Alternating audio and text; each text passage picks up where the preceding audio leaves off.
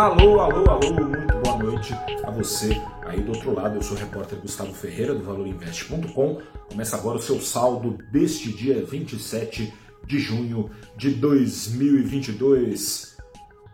Antes de mais nada, venho te dizer que os riscos que impediam o Ibovespa de acompanhar a reação das bolsas na semana passada, esses riscos seguem no ar na cena externa, com destaque ao risco de recessão nos Estados Unidos, o que é possibilidade para alguns e já é probabilidade para muitas, muitos dos analistas, gestores, economistas, esse risco de recessão nos Estados Unidos, no lastro da alta acelerada de juros. Na cena doméstica, o risco segue sendo eleitoral, com destaque ao risco fiscal gerado pelo processo das eleições, o governo querendo gastar mais, não se sabe caso o governo perca qual será o arcabouço fiscal, caso o governo gaste, é, ganhe também gaste, né? O ato falho.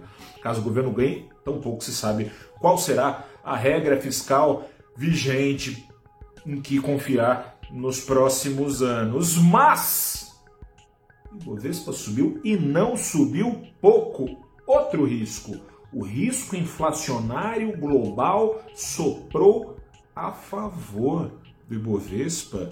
Às vezes os riscos sopram a favor. Hoje o Ibovespa subiu pouco mais de 2%, voltou ali a faixa dos 100 mil pontos. O mercado às vezes tem certa miopia, olha muito ali no curtíssimo prazo, parece ter sido o caso hoje. Caso a pressão inflacionária global cresça, pior será para o mundo, que deve crescer menos na base de mais juros. No entanto, respondem por 44% do Ibovespa.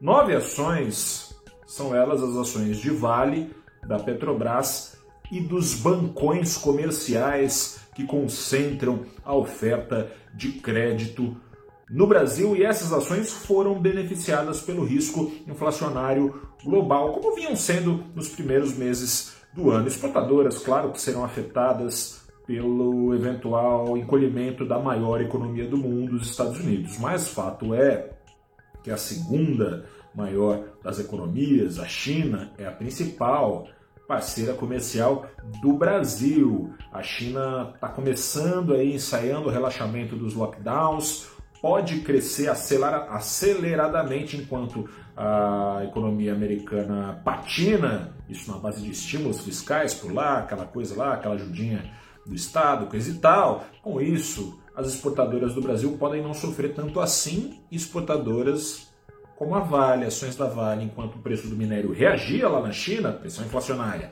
reagia, reagia lá na China com uma alta de 4%, as ações da Vale subiam 5% hoje. O petróleo também voou, voou menos, mas voou, voou mais de 2%, pressionado por essa expectativa de aumento de demanda chinesa, mas também por eventual novo estrangulamento da oferta global de petróleo em meio às discussões eventuais de novas sanções contra a Rússia durante a cúpula do G7. Nesse embalo, ações da Petrobras subiram 7%, entrou na conta também aí a aceitação do senhor Caio Paes de Andrade pelo conselho da empresa para presidir a Petrobras. Não se sabe se ele vai atender a lei das estatais e o estatuto da empresa ou os desejos do presidente Jair Bolsonaro, mas essa diminuição de incerteza também colaborou para subir em 7% a ação da Petrobras. Mas não colaborou tanto assim também, não, porque a ação da, da 3R, que não tem nada a ver com essa história, subiu outros 7%, a ação da PetroRio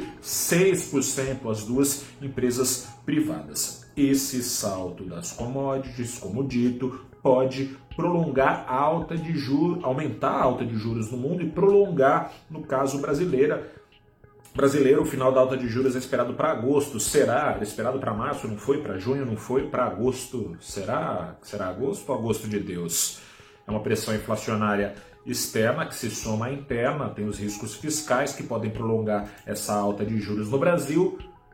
Mesmo em situação adversa, tem quem se beneficie. Espera-se, ao menos é o que ficou refletido no preço das suas ações, que o setor bancário comercial possa se beneficiar vendendo crédito mais caro. E se a economia da China ajudar a brasileira a segurar o tranco, ainda sem tanto risco de inadimplência, liderou ganhos ações, as ações do Banco do Brasil nesse segmento. Em paralelo a isso tudo, o dólar caiu, mas daí caiu só um pouquinho, só um pouquinho, só um pouquinho. A volta do apetite ao risco colaborou, o pessoal desfazendo posições em dólar, entrando na bolsa, mas não colaborou tanto assim porque o risco de recessão dos Estados Unidos pressiona o dólar para cima e não para baixo, o risco fiscal aqui a mesma coisa. Com isso, o dólar abriu a semana em queda de 0,4% só, bem aquém dos 2% de alta do Ibovespa, indo aos R$ 5,23 centavos. Vamos ver se o pessoal limpa o óculos. Um grande abraço a você, boa semana, até a próxima.